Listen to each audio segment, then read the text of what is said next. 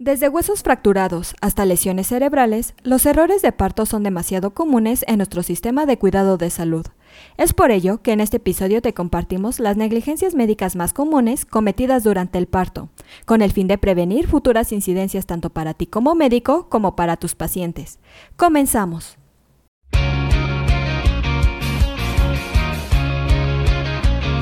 Esto es Asistencia Médico Legal, su empresa de responsabilidad profesional médica, en la cual te damos tips y consejos que te ayudarán a destacarte en el sector salud y evitar cualquier contratiempo con tus pacientes durante el desarrollo de tu profesión.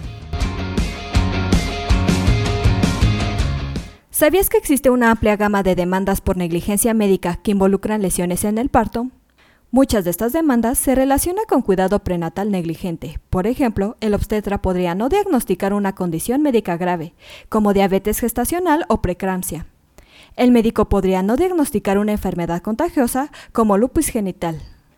Con base a esto, como médico obstetra debes tener especial cuidado, ser observador y nunca dejar pasar los detalles.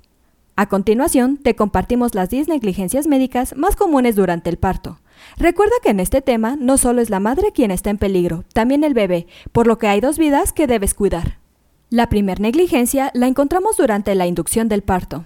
Como sabes, la inducción del parto es un procedimiento de alto riesgo, ya que puede provocar contracciones demasiado fuertes y demasiado seguidas que limitan el flujo de oxígeno al bebé. En cualquier mujer, pero especialmente en aquellas con cesárea previa, puede provocar la rotura uterina, con demasiada frecuencia la recomienda sin una inducción válida y sin informar a las embarazadas de los riesgos y las alternativas. Como segundo punto tenemos la maniobra de Christeler. Esta maniobra, que está desaconsejada por la Organización Mundial de la Salud, consiste en empujar al feto a través del vientre de la madre con el brazo o antebrazo. Puede causar traumatismo que van desde hematomas y dolor de las inserciones musculares y fracturas de costillas de la madre, hasta roturas del útero e inversión uterina, que a su vez puede desencadenar hemorragias graves y en casos extremos conducir a la extirpación del útero. Una tercera negligencia está la administración de oxitocina sintética, citocino. Se trata de una hormona sintética utilizada para inducir o acelerar los partos. A veces también se usa para regular las dinámicas uterinas. Está clasificada como medicamento de alto riesgo por el Instituto del Uso Seguro de Medicamentos. Provoca un aumento de dolor e intensidad de las contracciones que casi siempre obliga a utilizar analgesia espirural, con sus respectivos riesgos añadidos. Como cuarto punto, tenemos la práctica de la episiotomía.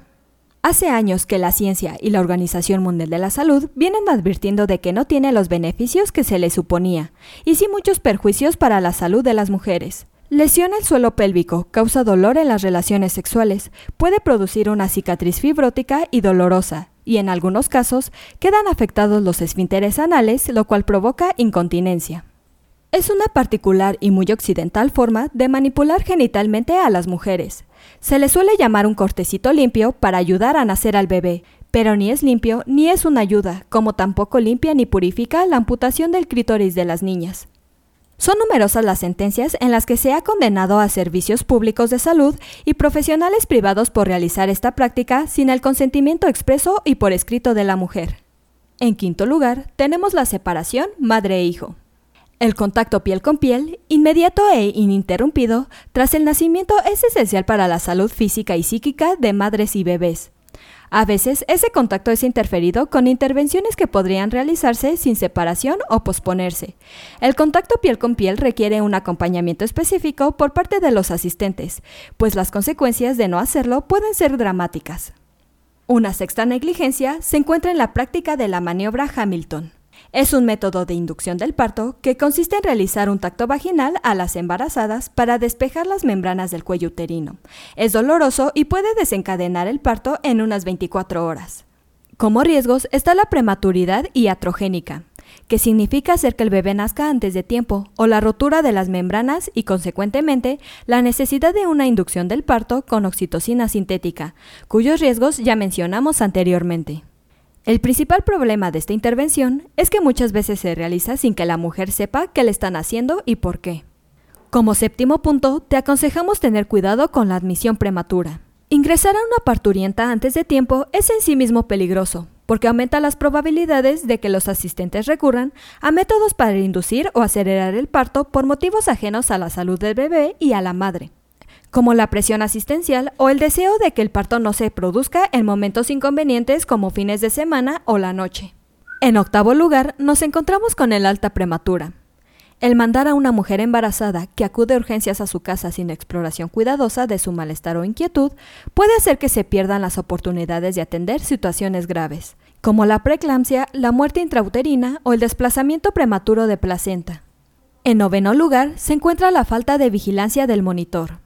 Específicamente en una inducción del parto, el bienestar fetal ha de monitorearse estrictamente, porque puede producirse eventos que obliguen a la suspensión inmediata de la perfusión de oxitocina sintética o a la realización de una cesárea.